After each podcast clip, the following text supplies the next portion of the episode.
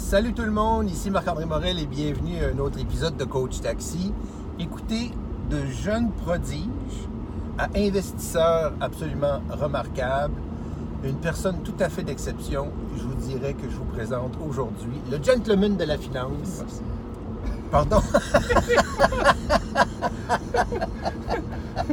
On a pogné une bosse! Alors écoutez, le gentleman de la finance, Luc Poirier, bienvenue dans le taxi, salut!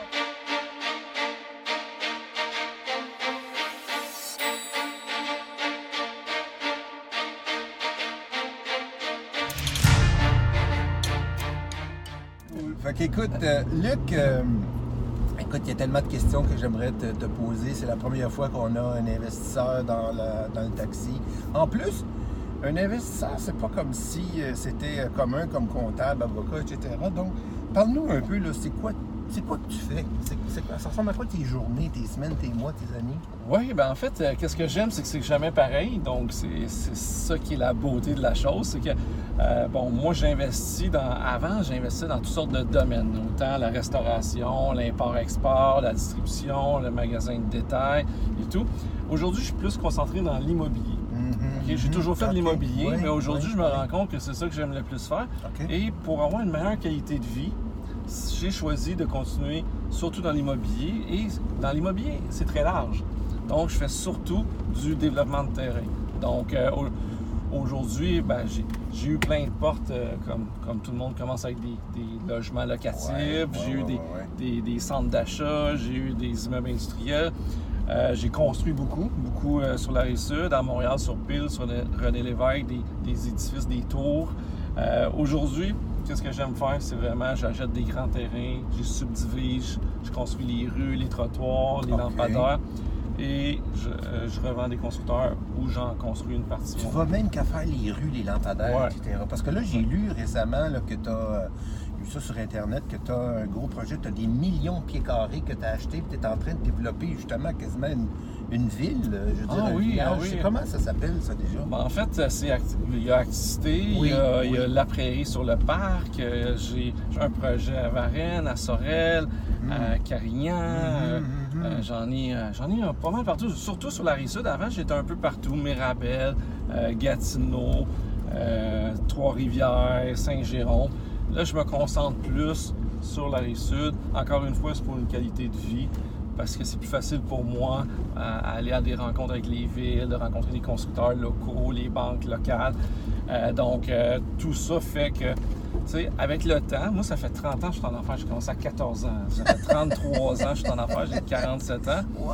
Donc, avec le temps, tu sais qu'est-ce que tu veux, mais surtout qu'est-ce que tu veux plus. OK. Et là, moi, ma qualité de vie, c'est pas mal plus important que, que n'importe quel argent dans le monde. Donc, euh, j'ai décidé de choisir, surtout à cause de mes enfants, parce que mes Ouais. enfants étant à l'âge que c'est le fun d'être avec eux, ben, je préfère réduire mon temps de travail, faire des projets qui me permettent de faire ça. Et l'immobilier de développement de terrain me permet d'être plus présent avec mes enfants, ma famille. Parce que je n'ai pas échappé, euh, tantôt tu dit, euh, d'entrée de jeu, tu dit, euh, bon, quand je te pose la question, ce que tu fais, etc., ça ressemble à quoi ta- ta- ton, ton emploi du temps, tu dit, pour la qualité de vie, je choisis l'immobilier. Qu'est-ce qu'il y a dans la, la- la rubrique immobilier qui, qui crée, soi-disant, une meilleure qualité de vie? Ben, premièrement, la gestion des employés, euh, beaucoup plus simple. Pourquoi? Ouais, parce que quand je fais du développement immobilier, tout est, tout est, est à l'externe. Donc, on donne des mandats à des arpenteurs, des ingénieurs, des biologistes, etc. Tout à l'externe. OK? OK. J'ai pratiquement pas d'employés à l'interne. En fait, on est trois, là. Trois employés. Euh, donc, ça- juste ça, ça l'aide beaucoup. Avant, j'avais des centaines et des centaines d'employés. Pourquoi? Euh, ben, quand on est une compagnie de construction, on a besoin de beaucoup d'employés. Euh, donc, aussi, mon- ma restauration, on avait 92, 95 employés. Euh, donc, l'ensemble de mes compagnies, c'était plus d'une centaine d'employés si on calculait tout.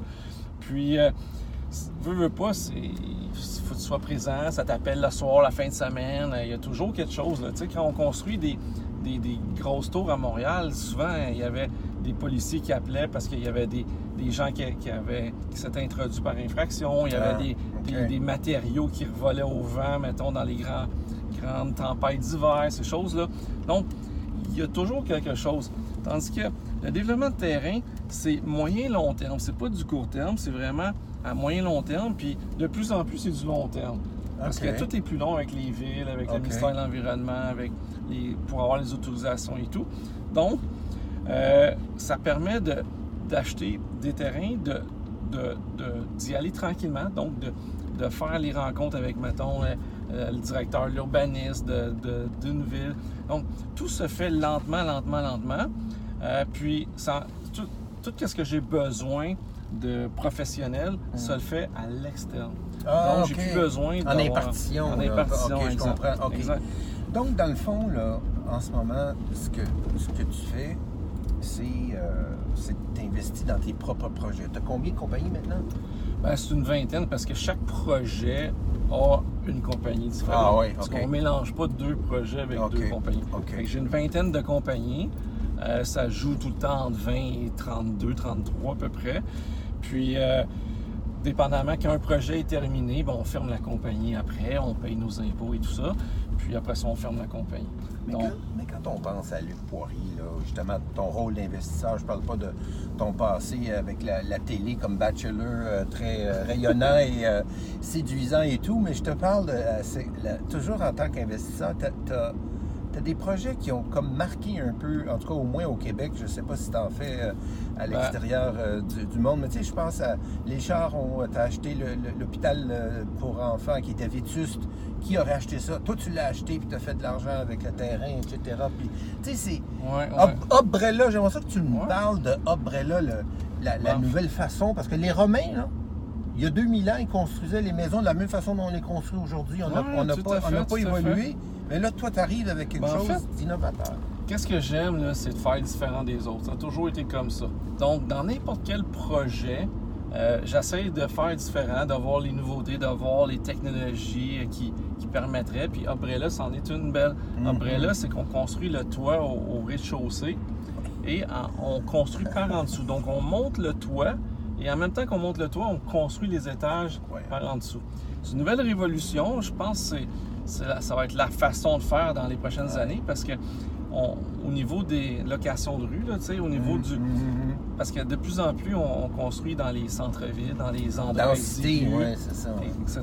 Puis il n'y a pas de place pour mettre des grues, puis euh, c'est compliqué. Faut... Puis ça coûte cher. Louer euh, René Lévesque, là, le temps qu'on a construit, ben, on avait un budget d'à peu près 850 000, ça a coûté 178 000. Fait que, euh, on a sauvé tellement d'argent juste en location de rue, Ah, d'espace public. Euh, donc, puis ça, quand on a parti ce projet-là, Brella, on ne savait pas qu'on allait gagner autant d'argent, sauver autant d'argent avec la location de rue. Puis c'est un, c'est un- quand- dans le budget, c'est un, un poste important. Là. Puis Ça, Donc, ça protège les travailleurs aussi, là, faut Oui. pas. Surtout on a des hivers, nous on construit l'hiver. et les outils, les matériaux, Mhm. euh, les travailleurs, puis c'est c'est chaud. Euh, moi, je me souviens quand on a construit Umbrella, euh, c'était c'était durant l'hiver, puis euh, les- pendant une semaine, il faisait tellement froid que tous les, chantiers euh, à Montréal étaient fermés. La Ah, CSST avait fait le tour, avait tout fermé les Ah, chantiers, ouais. parce qu'il faisait trop froid. Puis nous, les travailleurs, ben, ils travaillaient avec des manches courtes pendant ce temps-là, parce qu'ils étaient protégés du vent, du froid, tant que etc. ça! Ben Ah oui, oui. ben oui. Oh, God! Ah oui? J'entends les Français, là, parce qu'on a du public un peu partout, j'imagine en Europe. Pour eux, le Canada, c'est comme toujours euh, moins 35, tu sais. Exact. Mais euh, je peux même pas imaginer, même moi, comme Canadien d'origine, depuis un certain temps que je vis au Québec, j'ai euh, j'ai euh, imaginé euh, un travailleur l'hiver en manche courte. Ouais. Écoute, euh, tu sais, le, le livre que tu as co-écrit avec, euh, avec Marc Fisher, Voir grand, euh, ça c'est un livre que, euh, de quelques années que j'ai lu déjà deux fois. Parce que là-dedans, pour ceux qui sont intéressés non seulement à la question investissement, mais aussi au profil particulier là, de Luc Poirier, mais en même temps, toute la, la question, euh, il, y a une quelque- il y a quelque chose de pédagogique là-dedans, mais d'inspirant aussi. Parce que on se dit, my God, il a commencé à 14 ans à vendre des cartes de, hockey. Après ça, c'est autre chose, autre chose, etc. Fait que il, y a, il y a quelque chose qui est, qui est, encore une fois, je le répète, pédagogique. On se dit, ben là, à ta minute, c'est simple. Pourtant, pour faire quand même pas mal d'argent en peu de temps, être capable de comprendre le concept même, donc tu le, tu le fais en conférence aussi. Là, on, Ouais. tu as, une conférence en plus qui est sur, euh, sur Internet qu'on peut voir, sur YouTube. Mais en plus, c'est que toute la dimension, oui, moi aussi je peux, moi aussi, donc ça veut dire que moi aussi je suis capable, parce que quand tu me parles d'immobilier, pour moi, c'est, je veux pas aller peinturer, je veux pas changer une toilette, je veux pas aller, tu comprends, Euh, pour, pour Ah plusieurs pour personnes, le monde, ouais. acheter un triplex, le rénover, etc.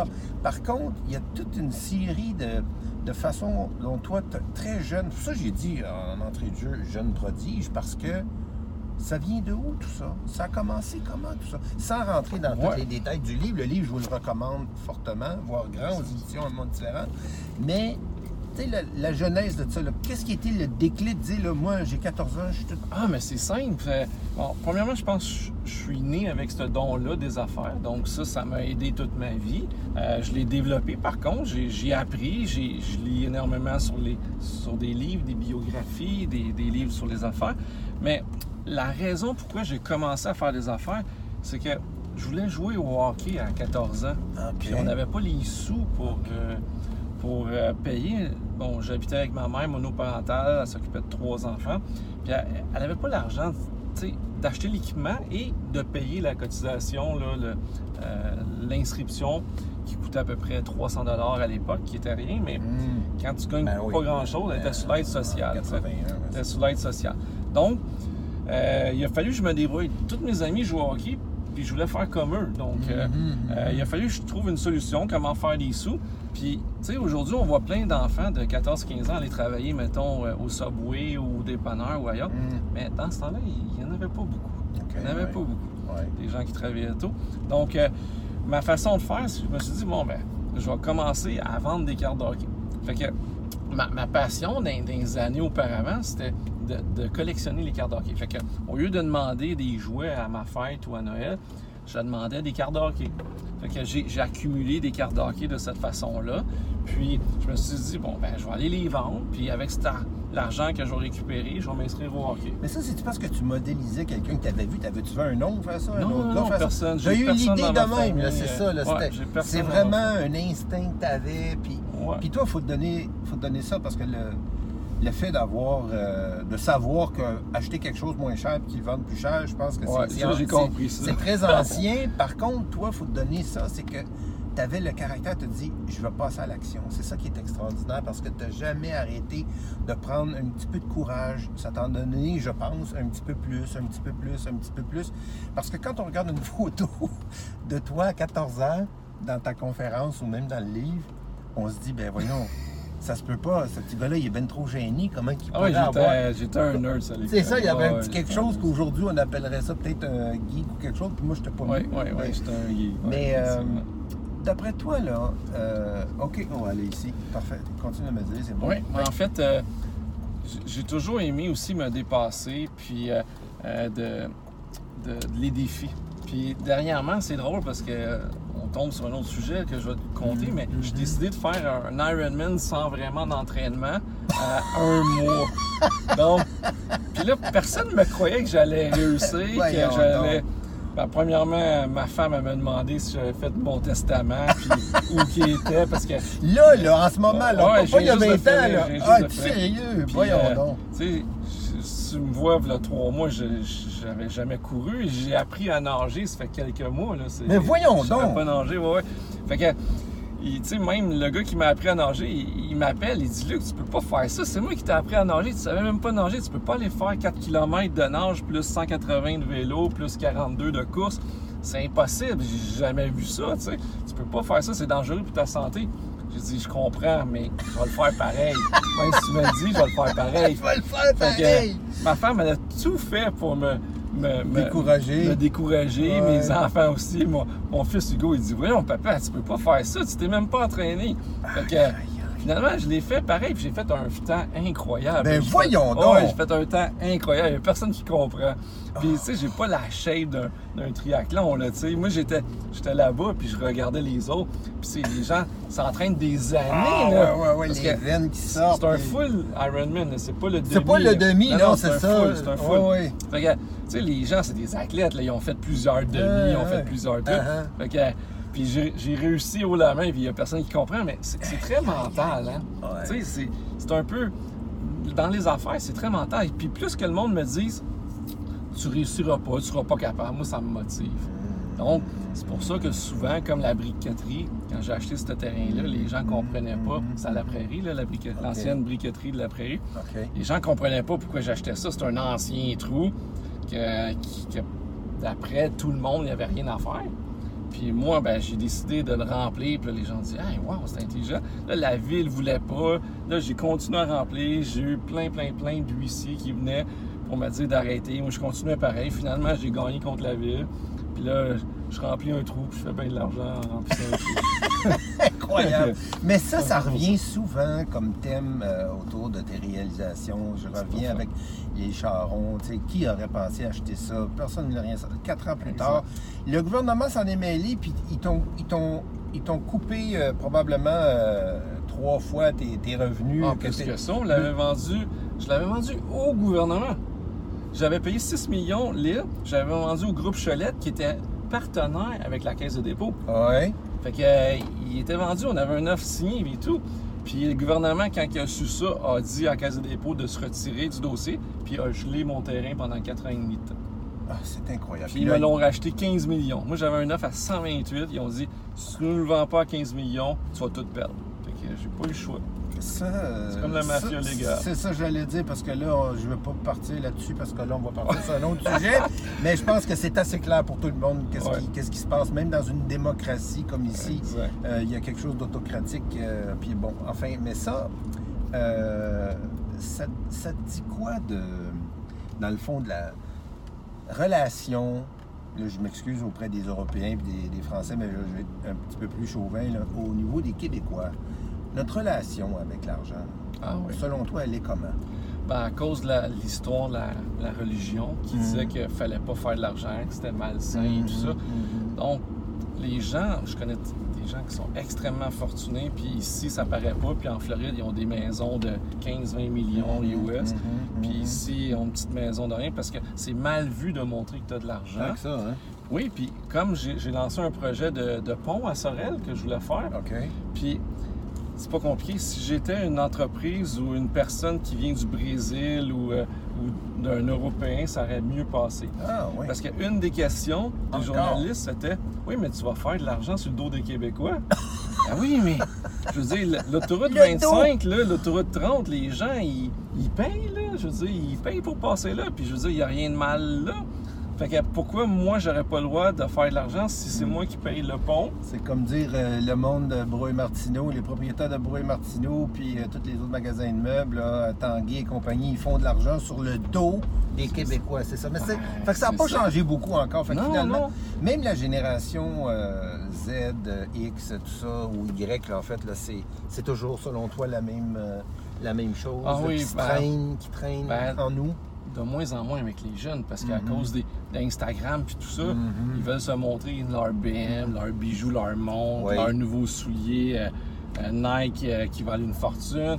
Fait que ça change avec les jeunes, mais, mais moi, à mon âge, j'étais un des premiers à montrer que j'avais de l'argent. Oui, c'est ça que j'aime de toi, entre autres, là, une des choses qui, que tu dis le- dans le livre, justement, le Marc qui questionne, il dit Ouais, mais tu sais, euh, l'argent, mais moi, tu réponds que ben, c'est correct faire de l'argent, un, puis deuxièmement, euh, ben, tout le monde en a besoin, on s'entend, etc. Puis mettons beaucoup d'argent, beaucoup d'argent en surplus, comme toi tu as, des centaines de millions, tout ça, on s'entend que en quelque part, tu crées de la richesse aussi. Ça fait. peut, ça peut pas juste traîner là, comme euh, le Vatican. Le Vatican ne crée pas de la richesse. Non, non, non, le Vatican, ça. c'est des milliards, puis euh, bon, on sait ce qui se passe euh, Oui, avec la mafia et tout. Ouais, et tout. voilà.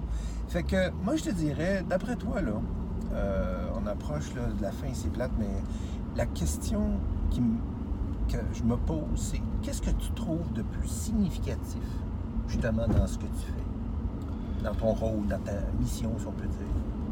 Le plus significatif, Ouais. ben, en fait, c'est de créer. Donc, il y a, il y déjà quelqu'un qui me dit Toi, tu es un artiste. Là, Oui. je comprenais pas. Je dis Ah, Qu'est-ce que tu veux dire? Je suis pas un artiste, je suis aucunement. Ok. J'ai de la misère à faire un bonhomme à, à allumette. Là, tu sais. Ouais, mais- Fait que, il dit Non, tu es un créateur, tu es un artiste. Tu, tu crées.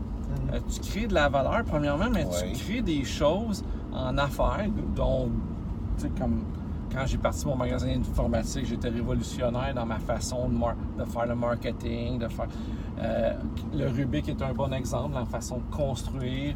Euh, donc, j'ai été précurseur dans un paquet, paquet de, trucs que j'ai fait dans ma vie. Puis, c'est un peu ça qu'il voulait me dire. Dis-toi, tu es un créatif.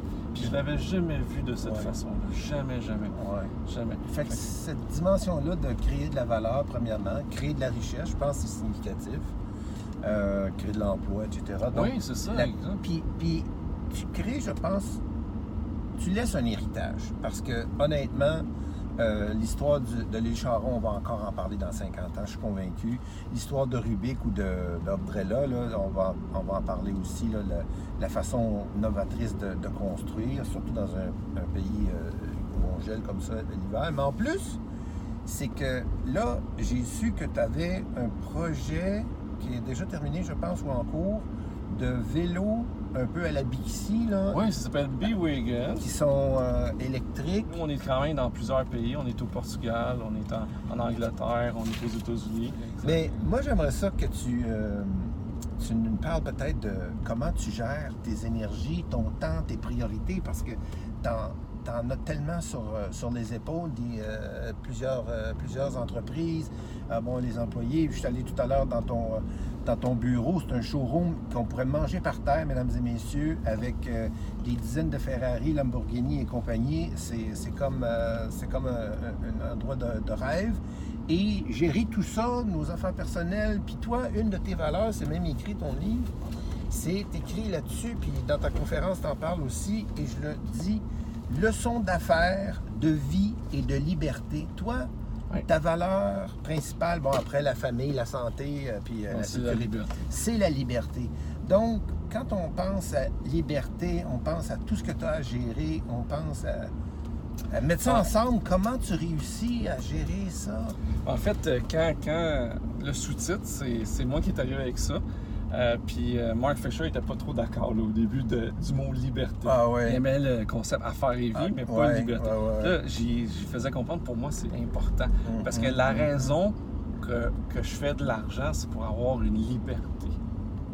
C'est pas. Euh, tu sais, je serais très heureux de ne pas avoir mes Ferrari, ça ne change rien. Mais par contre, je serais malheureux d'être obligé de me lever à chaque matin de 9 à 5, tout le temps, tout le temps, sans arrêt. Pas être capable de prendre des journées de congé parce que Mettons, mhm. avoir deux semaines de vacances par année, ça, je serais malheureux. Fait que, c'est un peu ça. Moi, moi l'argent, pour moi, le synonyme, c'est vraiment la liberté. La liberté de choisir, la liberté d'aller où, ce qu'on veut, avec qui qu'on veut. Euh, faire, euh, comme, comme tout à l'heure, bon, mon, plus bel exemple, c'est quand j'arrive dans un restaurant, là, puis j'hésite entre deux plats. Ben, j'ai prends les deux. c'est pas compliqué, j'ai prends les deux. Puis souvent, les serveurs me, serveurs ah, comprennent pas. Je dis, non, c'est pas grave, là, je vais piger un peu. c'est tout, là. Quand, quand, on va devenir vieux puis on va mourir, on va se rappeler de nos expériences de vie. On, oui. C'est pas le nombre de Ferrari que je vais me rappeler. Là. ça, ça, je m'en fous. Mais je vais me rappeler, ah, j'étais avec telle personne à telle place, on a fait de la plongée sous-marine, je me suis accroché à une tortue. C'est plein de trucs comme ça. Là.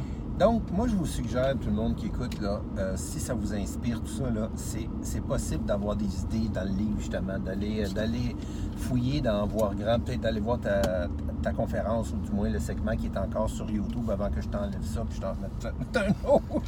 Et puis, je te dirais, moi, je veux juste quand même te dire une des choses aussi que j'admire beaucoup chez toi, c'est cette humilité-là face à la fortune que tu as créée, que tu continues de créer. Parce que moi, ça m'a réconcilié, je vais t'avouer franchement, ça m'a réconcilié avec le fait d'être très riche. Hmm. Parce que j'avais tout le temps cette image-là de la grosse monde, des coffres, euh, tu sais, la grosse voix à l'américaine, etc. Puis bon, pompeux, euh, narcissique, etc. puis, puis, avec toi, il y a quelque chose de discret. Tu une des personnes les plus raffinées que je connais. Alors, euh, moi, j'espère que tu vas continuer encore longtemps, que tu vas encore toucher plein de monde. Puis là, pour ajouter ta collection, mon cher. Ça te prenait ton taxi de New York jaune, c'est ça? Exactement. Euh, plus des autos rouges, mais non, oui, c'est ça, exactement. Merci beaucoup. Merci, Merci euh, Luc. Salut, à bientôt. Bye, ciao.